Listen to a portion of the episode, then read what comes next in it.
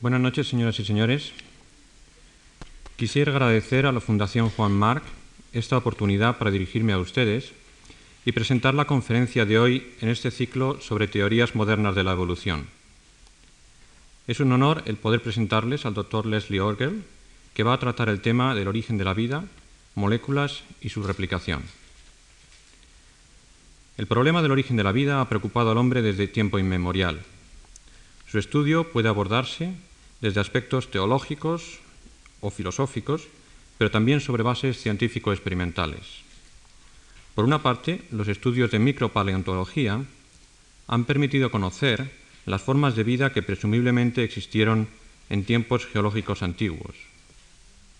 Por otro lado, los experimentos de reconstrucción en las condiciones ambientales que supuestamente imperaban entonces, nos están permitiendo inferir cómo pudo ser la evolución química prebiótica.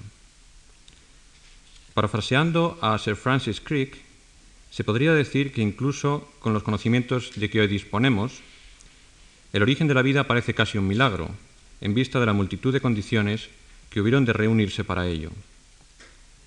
Sin ánimo de entrar en aspectos filosóficos o teológicos, son muchos los sucesos que han tenido que darse para pasar del estado desorganizado de la Tierra en los orígenes geológicos, hace unos 4.500 millones de años, hasta los niveles exquisitos de organización de los seres vivos, que son capaces de autoduplicarse, mutar y evolucionar.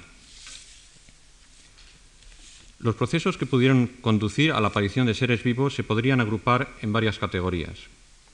Primero, síntesis prebiótica de compuestos orgánicos sencillos, precursores o componentes de los que hoy día constituyen las moléculas biológicas, es decir, lo que podríamos llamar la formación de la sopa prebiótica.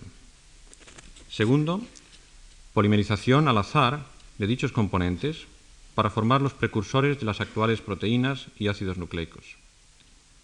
Tercero, aparición de formas poliméricas capaces de autorreplicarse, probablemente ácidos nucleicos o sus precursores.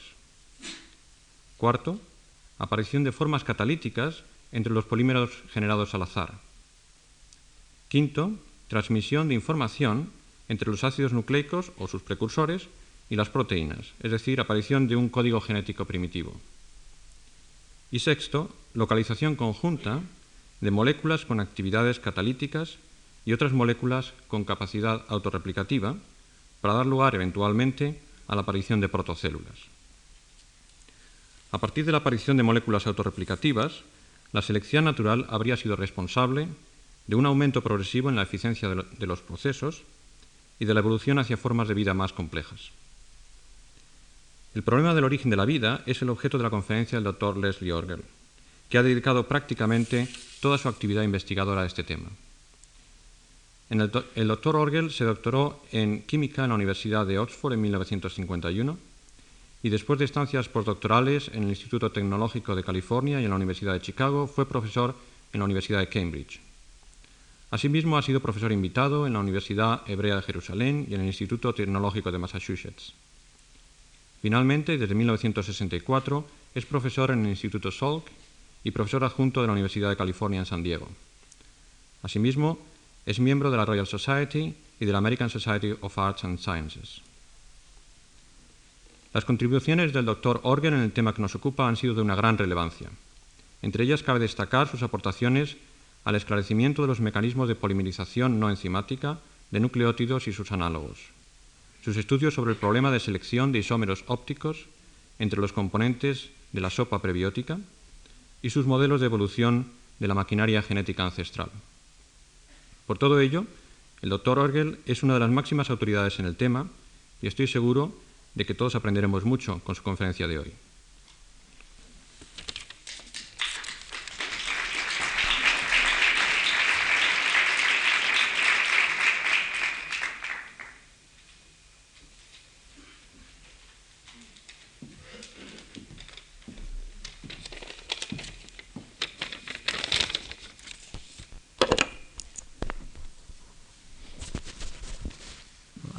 Like to start by thanking the Juan March Foundation for giving me the opportunity um, to talk to you this evening.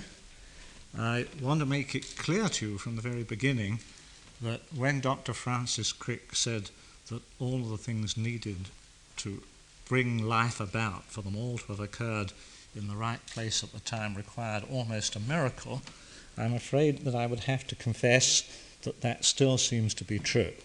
So I should make it quite clear from the beginning that while I will, I hope, tell you things relevant to the origins of life, um, only a small part of the problem has been solved, and there are very many gaps and many things that we really still don't understand about the origins of life. But like any lecturer, I shall, as far as I can, forget about those and tell you about the pieces um, that we do understand about. Now, let's ask what do we understand now um, by the problem of the origins of life? Because this question has changed with the passage of time. Sometimes it's been theological, sometimes philosophical. But now, as of now, most people see it as fundamentally a problem of chemistry. We know that about 4.5 or 4.6 billion years ago, the Earth formed and was inorganic, or at least non living, abiotic. By about 3.5 billion years ago, it's equally clear that there were living on the Earth organisms not very different from modern bacteria. And what we're really interested in is what went on in those intermediate billion or so years that led from an inorganic environment to complicated living things rather like um, cells that we know today. And let me make it clear that I don't claim that it took a billion years. It may have taken much less. All that one can say with confidence is that it didn't take much more than a billion years. Well, to understand then the origins of life, um, we must say what things about life as we know it today are we going to try to explain? Um, what aspects of life um, m- must we account for in terms of chemistry that might have gone on on the primitive Earth? Well, as all biologists know, that despite the enormous diversity of living organisms, they have an underlying similarity in their basic chemistry. And certainly, had I given this talk only 10 years ago, I would have said that what we have to understand is the origins of two sorts of molecules and their function. The first sort of molecules are the proteins. Proteins are made up by stringing together 20 types of amino acids in specific orders, and they're extraordinarily versatile molecules. They make up all the machinery of the cell, or almost all, the enzymes that carry out chemical reactions. They also make up many of the structural parts of the cell, parts of muscle, for example. So that's one set of molecules. They are, so to speak, the machinery and structural pieces that make life possible. Now, the second sort of molecules that we have to be concerned with are the nucleic acids. And 10 years ago, we would have said the nucleic acids don't really do very much except carry information about the proteins that need to be made and how much of them needs to be made.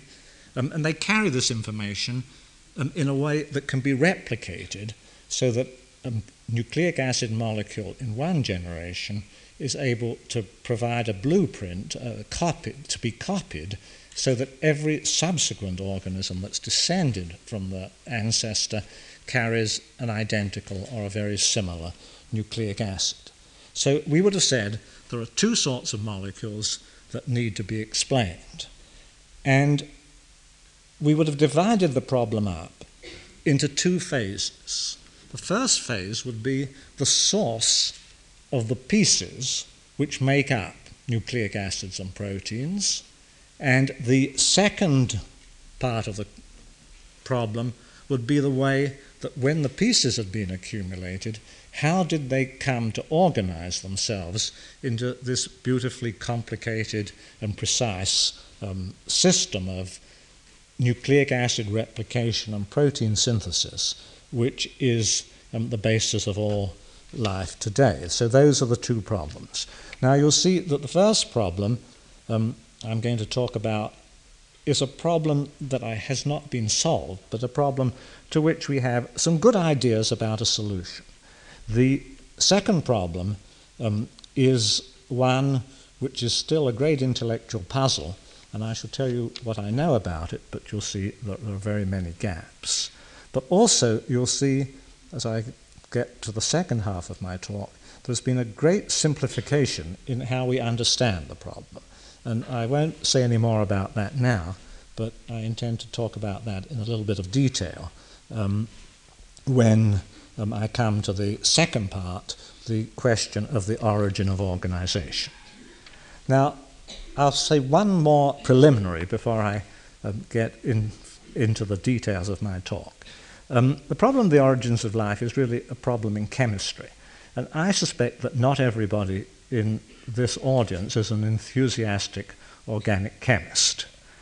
Um, that being the case, um, I'll try not to go on producing many, many slides of organic chemistry, but I can't deal with the topic um, in any reasonable way without having some organic chemistry. So I'll ask, please, the audience, please be patient with me. Those of you who are familiar um, with the subject, I'm sorry if I tell you things that you have known for a long while. And those who don't like organic chemistry, um, I'll do my very best at the end to explain the, the, the consequences of the chemistry um, in a way that people won't be lost um, insofar as they don't understand the detail. Well, now, could I now have the first slide, please? So then the problem of the origins of life is roughly to start with what we think was on the primitive Earth, a mixture of simple gases like that, hydrogen, methane, ammonia, water, carbon monoxide, carbon dioxide, nitrogen, um, the sorts of simple gases that we find in planetary atmospheres, and not necessarily all of them on the Earth at the same time, but that sort of small molecule. And to finish up with proteins and nucleic acids. So that is the nature of the problem. And the first step is to make the pieces of nucleic acids and proteins to make amino acids and nucleotides. And this field started some 30 or 40 years ago um, experimentally, but it has a much longer history. It was a Russian scientist, Oparin, who made really a very important suggestion as far ago as I think 1923 or 22, when he said that the Earth's original atmosphere didn't have any oxygen in it, it was a reducing atmosphere, and that if you put ultraviolet light or an electric discharge or some other high form of energy onto such an atmosphere, you would make the components of living organisms. And then these would accumulate um, until life could begin. So this idea has a very, very long history. The first real experiments were done in the 50s, and they're the famous experiments of Stanley Miller. And I won't spend a lot of time, but I'd like to tell you just a little bit about them. Next slide, please. Stanley Miller just took the Oparin atmosphere, nitrogen, ammonia, methane, water, put it in this apparatus in which it is possible to pass an electric discharge in this vessel through the gases which are supposed to imitate the primitive atmosphere. Meanwhile, boiling water in this small flask so that it's forced to circulate time after time through the electric discharge. Any organic compounds that are formed condense in this condenser and then become trapped in the aqueous layer. And I think it's true that when Stanley did these experiments, organic chemists would have predicted that the outcome would be a disaster, that one would obtain an incredible mixture of vast numbers of different organic compounds in small amounts. Now, in fact, the outcome was quite different. What Stanley found in this experiment was that as much as 10% of all the gases, all the carbon that went into the apparatus came out as well defined, well known organic molecules that are interested, interesting in biochemistry. And most surprising of all, up to 2% came out as amino acids, the constituents of proteins. Next slide, please. So these are just two, three, two or three, three of the amino acids which were found in the flask, three of the most abundant ones glycine, alanine, and aspartic acid. Well, this surprising discovery really started the whole subject of prebiotic chemistry. After that, people in labs all over the world were shining ultraviolet lights and making electric discharges through all sorts of different gas mixtures um, in order to see if they could make other biochemicals. And I'd like now to talk just a little bit um, about the molecules that most interest me. Um, the, how about making nucleotides, which are the constituents of nucleic acid? So, could I have the next slide, please? Um, this is a chemical formula before I go on. Um, for how the molecules are formed in Stanley's um, experiment. It's a thing called the Strecker synthesis. But for this audience, all that I want you to remember is that it's made from molecules called aldehydes, of which the simplest is formaldehyde, and much the most important in Stanley's experiment is formaldehyde, hydrogen cyanide, and ammonia. Three molecules formaldehyde, hydrogen cyanide, and ammonia are the three that are involved proven by chemical analysis to be involved in the synthesis of amino acids. Next slide, please. Um, the nucleotides, which are the next set of molecules, are shown here. They're made up really of three pieces. One piece is a base, of which there are two purine bases, adenine and guanine, and two pyrimidine bases, either uracil or thymine, and cytosine. They contain, in addition, a sugar. This shows deoxyribose, but the one that's going to really interest us is ribose, a standard sugar. And here, um, attached to them, is a phosphate, an inorganic molecule, abundant on the primitive Earth, and so not something that we have really to be concerned about. So then our question is how do you make purines, pyrimidines, and sugars? Now, the discovery of the synthesis of purine was made by Juan Oro, a Spanish scientist, although working at the time in Texas. And could I have the next slide, please? He discovered that this relatively complicated molecule can be made in an incredibly simple way. Um, you see, it's a molecule with two rings, it's got five nitrogen atoms, five carbons, lots of hydrogens. There are literally thousands of molecules of this degree of complexity. But what he found was this molecule, and only this molecule, is made in a remarkably simple way by taking ammonia and cyanide, putting them together in solution, and gently warming them for a few days. Now, notice that the same molecules have appeared again. In making the ammonium, the amino acids, we used ammonia, formaldehyde, and cyanide. In making this purine, we use ammonia and cyanide. So clearly, ammonia and cyanide are very central molecules to this sort of work. Now, just now, I'm going to take a little diversion into organic chemistry. Um, could I have the next slide?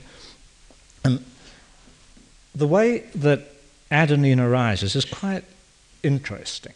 If you take a solution of hydrogen cyanide and leave it to stand around, it polymerizes to make a molecule known as the hydrogen cyanide tetramer. It's diamino diamino-maleo-dinitrile.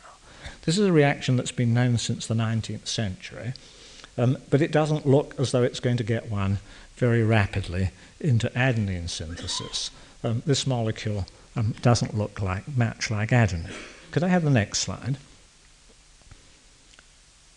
What we discovered many, many years ago is if you leave this compound, which is just made by leaving hydrogen cyanide to stand in solution, if you leave it in the sun or in UV light, it's converted to this molecule. This molecule is beginning to look like adenine. It's got a five membered ring and it's got some other atoms all ready to join together. Now, this is a very beautiful organic reaction. It takes place completely with more than 90% yield on the roof of the Salk Institute where I work in California um, in the course of a single sunny day. Now, I think it would do equally well here, but it doesn't work in places that are less sunny, I'm afraid. Um, the next slide, please. Now, once you've made this molecule, it's very easy to convert it into adenine and to also into guanine by just reacting it with more cyanide. Now, what I want to emphasize about this chemistry is that you make a very complicated molecule starting with very simple starting materials, and you make that molecule and no others, or virtually no others, no others in similar amounts. but the molecule you make, adenine, could be perhaps considered as one of the central molecules in all of biochemistry, because ATP is the central energy molecule, and adenine is part of DNA, part of RNA, and part of many coenzymes. And many people feel that this is a sort of sign that one's on the right track, and that the reason that adenine appears as a central molecule in biochemistry is because it's so easy to make under prebiotic chemistry conditions that there must have been lots of it on the primitive Earth. Well, let me go on, if I may, to the next slide, please. Um, how about the pyrimidines? Those conditions which lead to the formation of hydrogen cyanide lead also to another product, not nearly as abundant as hydrogen cyanide, but of similar structure and in, in, the next most abundant product under many conditions. Now, if this is reacted with cyanate, which is another product that you can get easily from cyanide, then a complicated series of reactions, well, not very complicated, occurs, which leads to the formation of cytidine, cytosine, and from that also to the formation of uracil. So I want then for you to remember one more molecule, cyanoacetylene. We now have four molecules needed to make um, the organic constituents of nucleic acids we have cyanide, formaldehyde, ammonia, and cyanoacetylene. Now, the final constituent of nucleic acids is the sugar ribose, or deoxyribose. And the synthesis of this molecule has been known again since the 19th century. Um, it was discovered by a Russian scientist, Butlerov. And could I have the next slide, please? And Butlerov found that if you took formaldehyde and shook it up with lime or chalk, it underwent a complicated series of reactions which we don't need to follow in detail, but finishing up with sugars.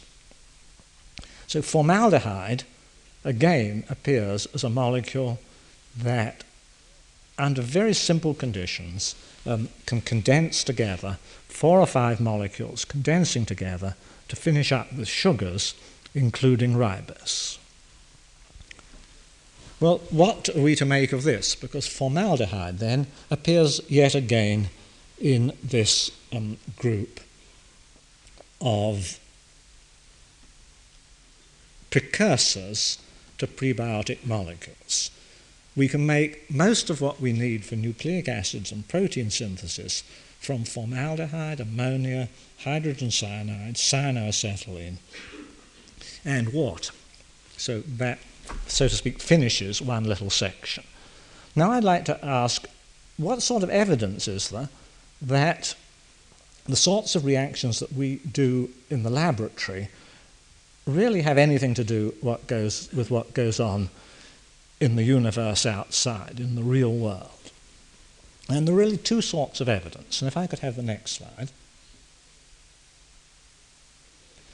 The first came over a period of now 10 or 20 years by radio astronomy. When people began to look at dust clouds, that's the places in the universe where new planets and new stars are forming, they found that in addition to all the atoms that they'd known about for a long while, there were some brand new constituents. And this slide shows the first five constituents they found in outer space. There was water, ammonia, and the first organic molecule that was found was formaldehyde. The second one was hydrogen cyanide, and the third one was cyanoacetylene. So the three molecules which chemists working in the laboratory had concluded were the most likely precursors of biological molecules turn out to be three of the most abundant molecules found in outer space. Now, since this time, many more molecules have been found. I don't keep up with the list, um, but it's probably as long as 40 different molecules. So you shouldn't think that these are the only molecules, there are many others, and some of them have no importance that we yet understand, at least, in prebiotic chemistry. But these were found first because they are among the most abundant, if not the most abundant. And so, one very encouraging thing then is that it's clear that without the intervention of organic chemists, the precursors which have been deduced from laboratory experiments really are made in vast amounts out in space, um, far away from any intelligent intervention. Now, the second piece of evidence um, is of a very different kind. Some 15 or 20 years ago, again, this is all rather um, early work, a meteorite um, fell in Australia in a place which was really extremely dry and barren. Now, of course, many meteorites fall all over the place, but most of the meteorites that were available up to that time had either fallen in places where they could become contaminated with organic material or had stood around in museums where they had been breathed upon by endless um, crowds and lines of visitors. And so they couldn't be considered as a, in pure primeval state that they entered the Earth's atmosphere. But this particular um, meteorite landed, it was seen, it was followed in, it was known where it had landed, and it was in a particularly dry area at a particular dry time. And there was another happy coincidence. It was a time that the National Aeronautics and Space Administration had large sums of money. And so they were able to send planes immediately um, to this place, Murchison in Australia, and to buy um, the meteorite at highly inflated prices from the um, Australian farmers who had collected it. And some pieces were immediately collected under sterile conditions and brought back for analysis. Um, could I have the next slide, please? Now, when people looked into this meteorite, they found that it was really loaded with amino acids. And what's more, the most abundant amino acids that appeared in the meteorite were exactly the ones that appeared most abundantly in the experiments that Stanley Miller did. And so this was a second sort of piece of evidence that the chemistry that we do in the labs, not necessarily exactly that chemistry, but chemistry something like that, um, is going on um, extensively out there in space. well, now I'd like to say just a little bit about what's happened to this field more recently. Everything I've told you was known 10 years ago. Now, I think nothing that was believed to be true at that time has turned out to be false, but people have discovered many new and different syntheses. And the original picture has become complicated. While when Stanley Miller started, there seemed to be only one way of amino acid making amino acids, there are now several. So there is substantial controversy in the field as to where the organic material on the primitive Earth came from. Um, the theory of a reducing atmosphere has been severely criticized by geologists who say that the atmosphere of the early Earth, although it never contained oxygen, was probably not nearly as reducing as Stanley Miller's experimental atmosphere in his spark discharge. So that perhaps um, is evidence against that origin. On the other hand, other organic chemists, not Stanley Miller himself, have shown that even under the different, less reducing conditions, which now seem more plausible for the primitive Earth, um, you can still make amino acids in very substantial amounts. A second group of chemists has calculated how many meteorites must have fallen on the primitive Earth in its first billion years and have tried to estimate how much material could have arrived. And they conclude that plenty could have arrived. There could have been enough amino acids, and indeed, though I didn't talk about it, enough nucleic acid bases in the original meteorites that it all could have come from outside the Earth. And yet, a third group of people claim that organic synthesis could have taken place in what are called the deep ocean vents. They're places where gas um, comes out from deep in the earth and then is expelled into the oceans. And these vents are extremely hot, they run at about 350 degrees centigrade, but then the water is cooled as it comes into the ocean, and it's claimed by these other, this third group that um, the organic materials were probably formed under those conditions.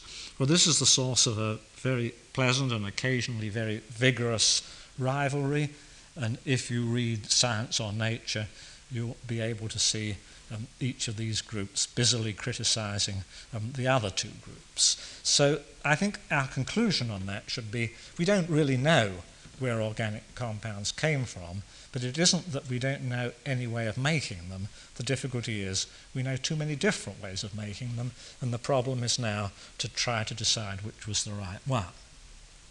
Now, the other thing which I must emphasize before I move on is that I have talked about the successful synthesis of biochemicals. But I must emphasize that along with the biochemicals which were made successfully, large numbers of other compounds appear. And particularly in the case of the sugars, that if you look at the sugars that can be made from formaldehyde um, by the so called Butlerov or Formose reaction, you find a very complicated mixture containing several tens of constituents, and ribose is only a very minor constituent, a few percent. So that's a thing that we need to remember. So, in summary, we can make organic compounds, we can make um, the ones that are important in biochemistry, or most of them, we can make them in several different ways, but they're always contaminated um, with large amounts of interfering material. I'm beginning to wonder whether I will have time, but if I have time at the end, um, I shall come back to talk about why that's important. Well, I'm going to stop talking about the accumulation of the prebiotic soup now. I assume this produced a rich prebiotic soup. I want now to change to a completely different topic. Um, if we had formed a prebiotic soup in this way, how would it have thickened? That is, how would it have organized itself into polymers and RNA and proteins and things like that? So, could I have the lights, please? Now, there's only one way that we know in which complicated organic chemical systems arise, complicated systems, biological systems, arise from simpler ones. And that, of course, is natural selection. And what I want to try to persuade you is that while we're all familiar with natural selection operating at the level of animals and complete organisms, bacteria, um, that natural selection can operate at a completely different level, a level much lower in organization, a level of molecules. So the second half of my talk is really about natural selection and how it might um, apply to molecules. So the idea Darwin's idea of evolution by natural selection really contains three pieces. The first is what one might call heredity, that the children, the descendants of a given animal, are more closely related to the parents than they are to randomly chosen members of the population. That children resemble parents more closely than any randomly chosen pair of organisms resemble each other. That's the first idea. The second idea is that while children resemble parents, they're not exactly like parents. There is a certain amount of variation within a population, um, even if one restricts oneself to looking at a family of siblings. That um, while a descendant organism is closely related to the parental organisms, it's not quite identical. And this is what we now mean by mutation. And the third one is an idea of what one might call selective advantage, which is concerned um, with the phenotype of an animal. Um, it says that amongst the various members of a species, some are more able to produce viable offspring, which can go on in turn to produce more viable offspring, than other members of the species. And so some of them are better adapted. There are many ways of saying it. They have higher selective value. An oversimplification, they produce more viable children. But somehow, um, we could perhaps summarize it by saying they replicate better. So now, you have to ask could that apply to other sorts of entities? Could it apply, for example, to molecules? Could natural selection? So, what would the various things correspond to? Well, heredity clearly would correspond to replication of molecules. Um, if we're allowed to cheat and use enzymes, we know that starting with a sequence of nucleotides in a nucleic acid, then using enzymes, we can make a copy of that sequence, and then we can go on copying it and make, in principle and sometimes in practice, an infinite number of copies. So that's what's going to correspond to heredity. Now, the variation is clearly going to correspond to mutation, that when a molecule replicates, it doesn't produce always an exact replica of itself, but with a frequency of anywhere between about 1 in 10,000 and maybe 1 in 10 to the 11th, um, it makes mistakes, and that's the source of variation. And the final thing we must ask is what corresponds to selective advantage or to phenotype? And this is where there has been an enormous change in the past five or ten years, in the past, I guess, eight years. As I said at the very beginning of my talk, until 10 years ago, we thought of nucleic acids as being rather inert molecules. They helped in protein synthesis, but by and large, they were molecules that stored information and that replicated. But what was discovered by Tom Cech and Sidney Altman about eight years ago, I think, was that that was an oversimplification. That RNA molecules, in fact, can do some of the things that protein molecules can do.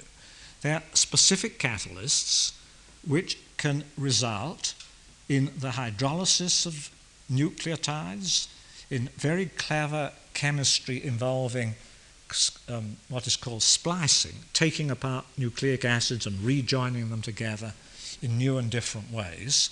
And most excitingly, recently, in putting together small pieces of nucleic acid into large ones by copying a pre existing template. So, what this has shown then is that nucleic acids, particularly RNA molecules, really do have a phenotype. Um, they can carry out chemistry.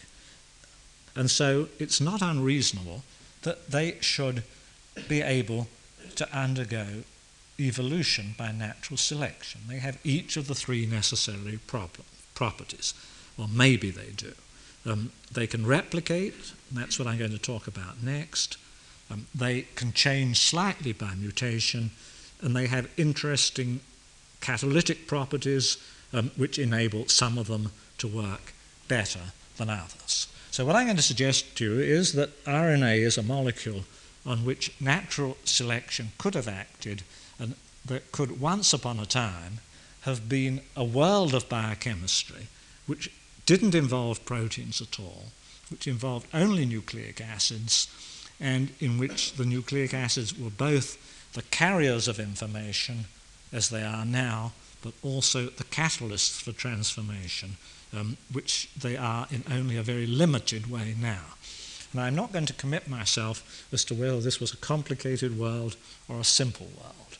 Um, there's a great deal of discussion in the literature.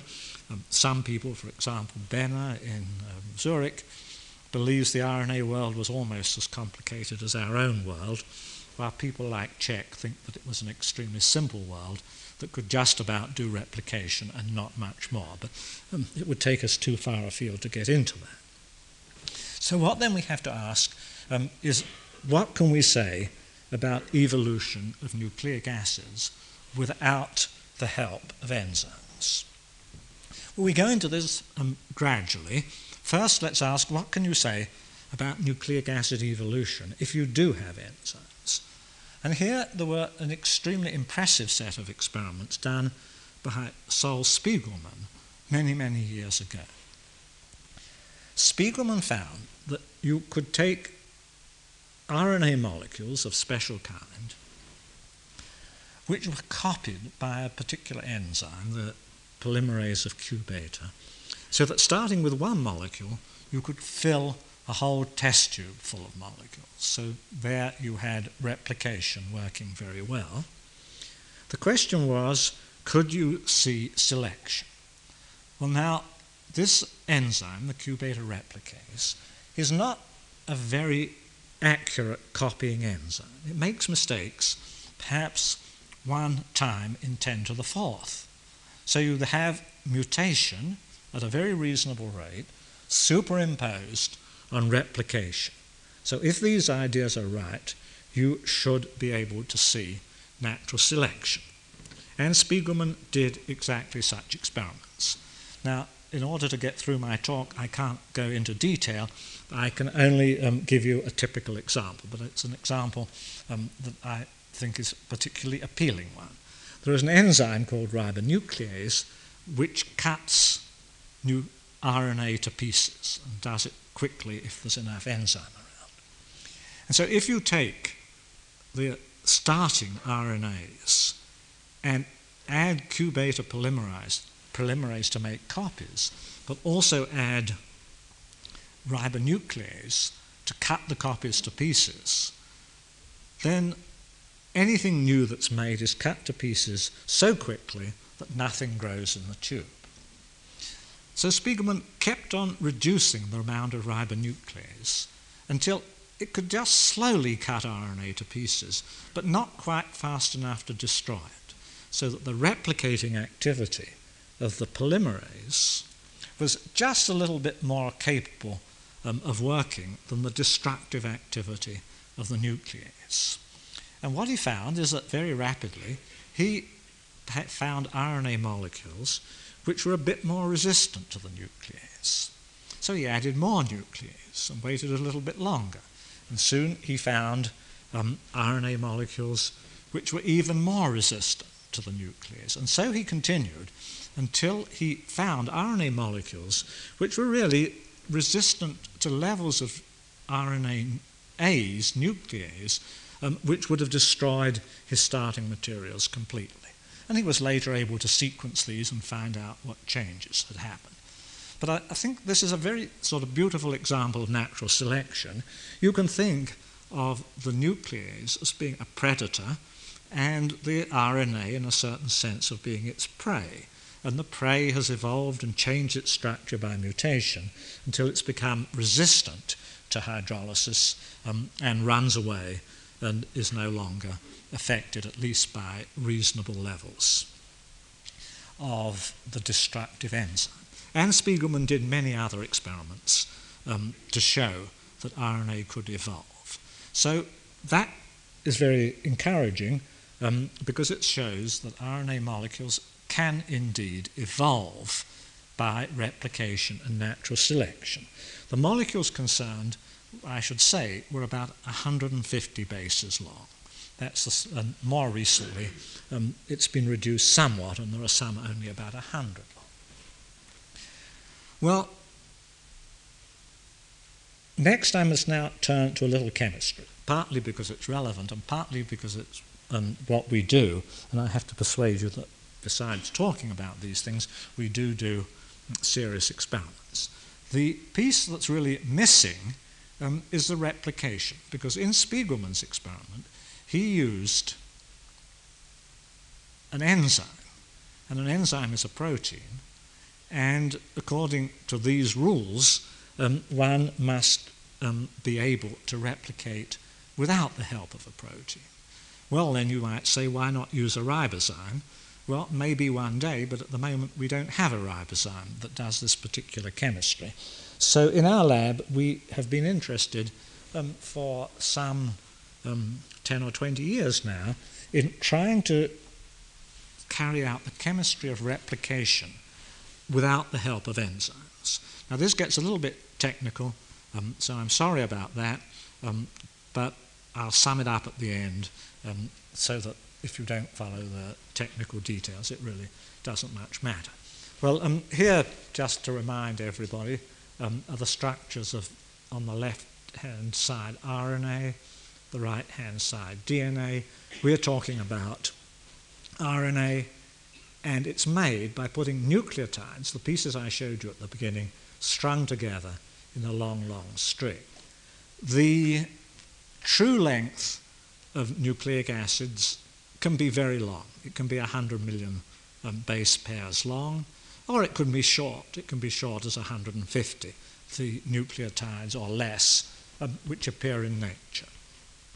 We're going to deal, on the whole, with short nucleotides, um, ones that are no more than 100 um, or so long.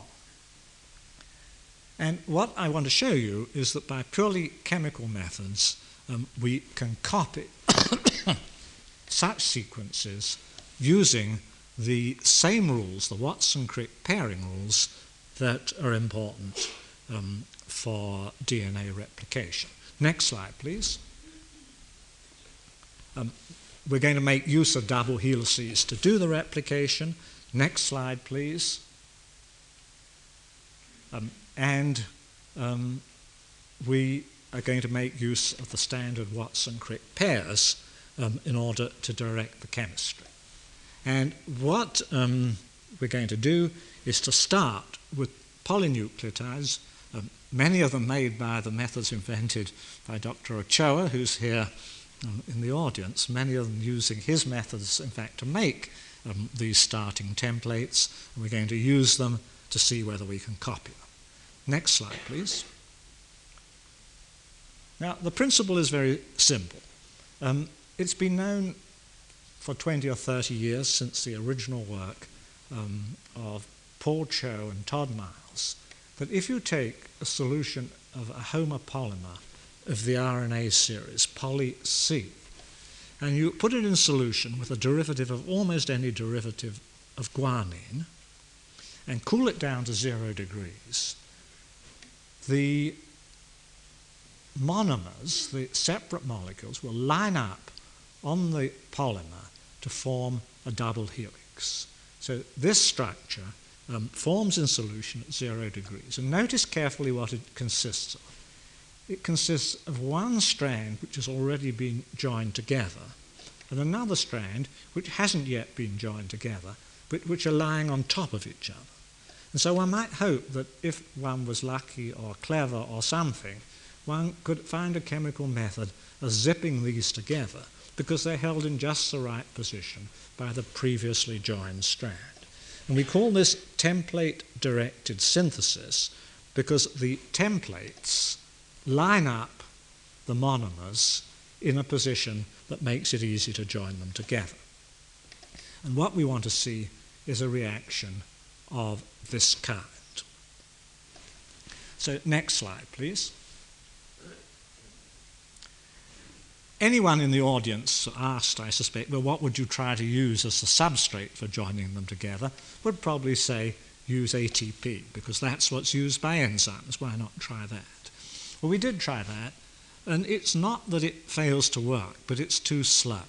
ATP has been chosen in a way by nature to be a relatively stable molecule, and after about a year we got some template synthesis, but we also had about 90% of this material left, and my colleagues became impatient with the experiment um, and turned to other things. So the next slide, please.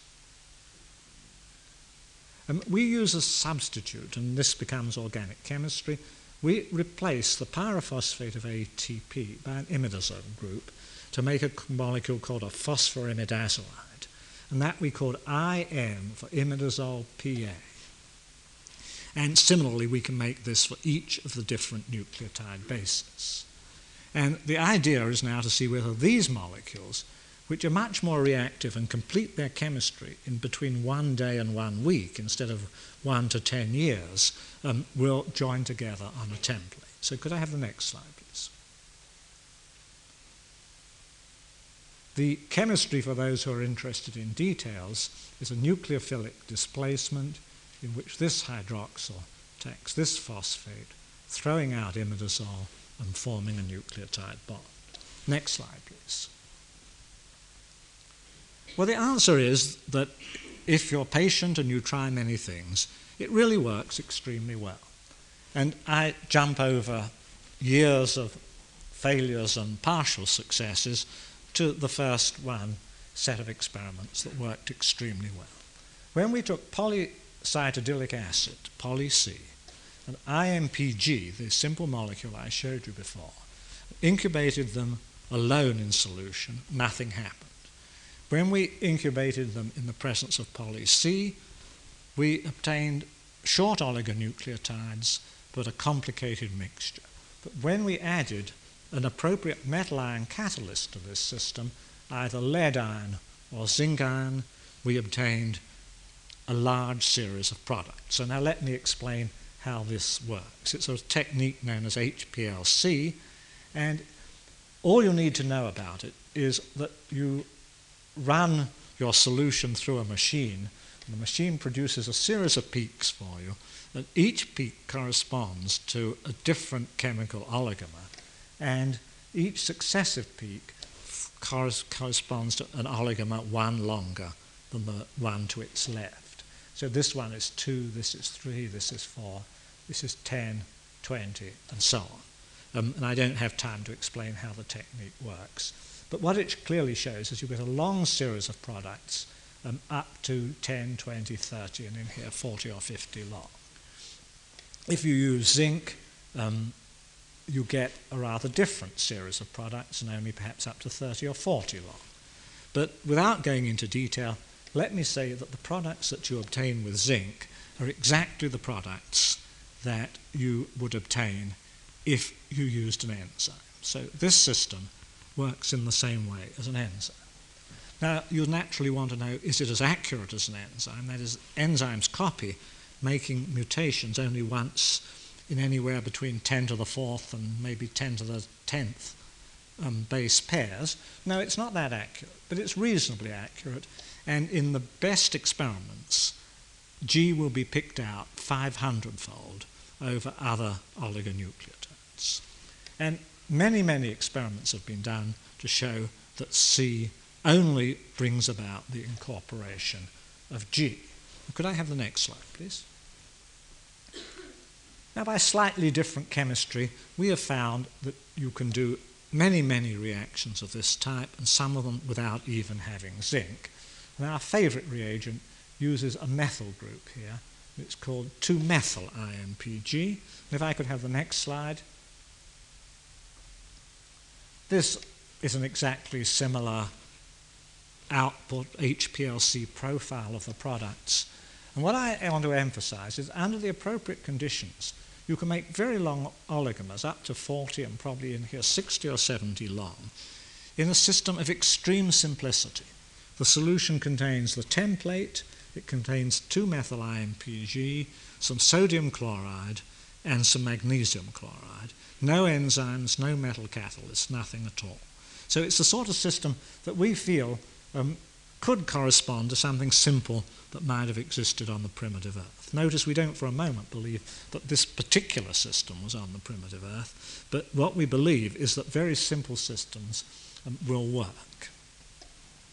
Now, the next question that you'll all want to know is can you copy? It's all very well taking poly C and making poly G, but what happens if you have a template which is made up of more than one base? Will it copy it? So could I have the next slide? And again, this slide is only for those who are technically interested. Um, but if you carry out a reaction using a template which is made up of 14 nucleotides strung together in a row, and it's actually deoxynucleotides, 14 in a row, and you incubate it, the template contains C and G, and therefore you must have both C and G, G and C, the complements, in the solution. If you incubate 2-methyl-IMPG and C with this thing, compound, for two or three days at zero degrees, and then analyze, you find a nice discrete series of peaks. Now, by methods that I'm not going to trouble you with, you can find out exactly what those peaks are. And it turns out that this last peak is the exact complement of the peak that, of the material you put in as a template. And that each of these other peaks is a subsequence where you started to make a copy but haven't had time or for some other reason um, have terminated the synthesis before making um, the final product. But what I want to emphasize is you don't get wrong sequences. Given 11 Gs and 3 Cs, there are many, many hundreds of different sequences you could make. You could put two Gs together, or you could have a pair of Gs separated by two Cs. This never happens. You only get the sequence which is complementary to the template that you put in. And for those who are again professionally interested, um, the linkages here are all 2-5 linkages. There are no 3-5 linkages. So this system then um, accurately transfers information from a template molecule to its product um, with reasonable efficiency. Now you might think that if you could do that, um, you should be able to replicate molecules, and before long you should have a test tube um, which would make more and more molecules um, without the help of an enzyme. Now, we haven't achieved that, and we really don't know quite how to do it. And there's a technical reason which I'd allude to just briefly. But this chemistry works very nicely, providing the template contains more than about 60% of C. But it doesn't work once you get to a template which has only 50% of C. Now, since a template molecule makes its complement, if you start with a molecule with 60% of C, you finish up with a molecule with at most 40% because 60% goes to G. And this descendant molecule can't replicate because it doesn't have enough C. This is a very difficult problem. I think it's only a technical problem, um, but um, it is at the moment um, the reason that we aren't able um, to carry out replication. And for the biochemists, I suppose you could say that we know how to do RNA synthesis on a DNA template, but we don't know how to do DNA or RNA replication. Um, and that is where, that's where the situation stands at the moment. It's clearly a severe technical problem, but I think this encourages one um, to believe that it can be overcome, and it's not out of the question um, that you can do um, molecular replication under very simple conditions um, without the help of enzymes. Now, I'd like to spend just a few minutes. Um, could I have the lights on again? I think I won't use slides. Um, to say, well, if this is all true, why isn't the problem of the origins of life solved? If it's really true that RNA, if it can replicate, is able to evolve and that it can act as a catalyst, Perhaps this suggests um, that RNA might be able to replicate if you're given um, the benefit of the doubt. Why doesn't this solve the problem of the origins of life? And this is um, where there's a great deal of debate and discussion at the present time. And I don't want to go into detail, give you chemical details, but I'd like to indicate the nature of um, this discussion. You'll remember at the very beginning when I was talking about the prebiotic soup, I said that you not only made the components of nucleic acids, but they were contaminated with large numbers of other molecules of similar complexity and similar structure, but ones that don't occur in biology. And so, for our example, along with ribose, you make lots of glucose and lots of arabinose. And when you try to repeat this chemistry in the presence of things like ribose, like arabinose, you find it interferes. It's not ignored by the templates, but these other molecules stick on the templates and interfere with and spoil the chemistry. Well, people said maybe there are tricky ways of making um, ribose by some clever synthesis um, that's much more specialized than the one we know, or maybe there's a way of making ribose mixed with these other things, but separating them. Maybe there was a mineral on the primitive earth that somehow absorbed ribose but didn't absorb arabinose. Well, that's pretty far fetched, but not totally out of the question. But the experiment that I think, um, at least in my case, made me very dubious about this was the experiment that was done using the enantiomers of the nucleotides. Now, one thing you should realize that there is really no plausible way on the primitive Earth in which you can make the right-handed form of a molecule without making an almost identical amount of the left-handed form of the molecule. So when we repeated this experiment using a template which was made from right-handed molecules and substrates from right-handed molecules, everything worked just as I've told you.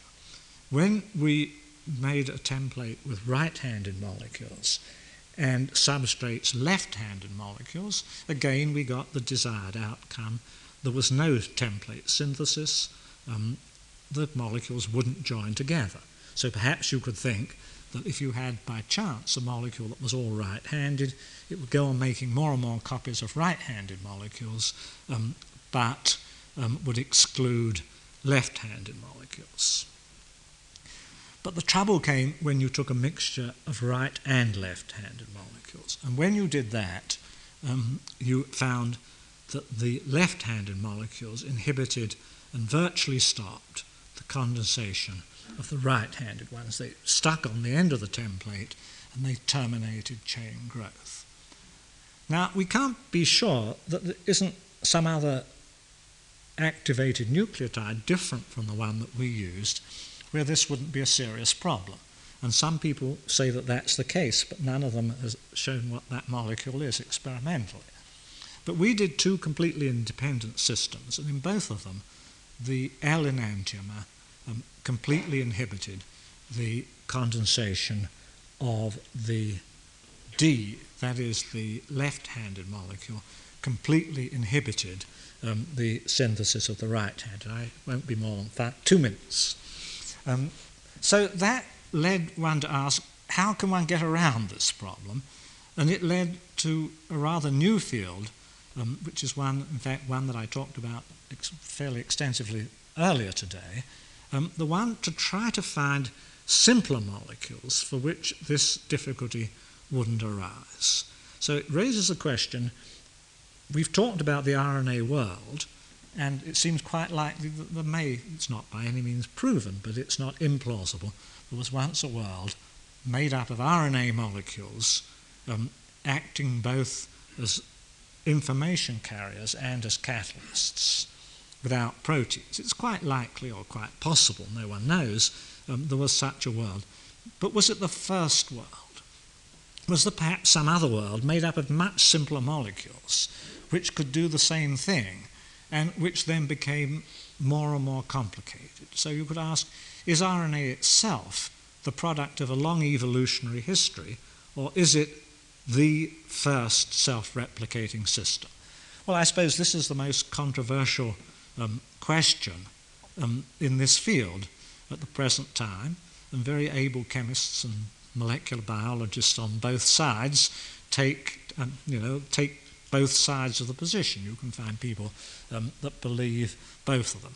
I can't give you an answer. I can only say that, on the one hand, those who believe that RNA was the first molecule are busily trying to find clever syntheses of RNA and of ribonucleotides, of ribose, and clever ways of avoiding the problem of optical interference, while those of us, including myself, who think that RNA is too complicated, are busily synthesizing smaller and simpler molecules and trying to find out um, which of them might have been precursors of RNA. And this field um, is still going on, and if you're kind enough to invite me in 10 years' time, I hope I'll be able to tell you the answer um, to this problem, but I can assure you it's going to produce a lot of excitement and interesting research in the origins of life over the course of the next few years. Thank you.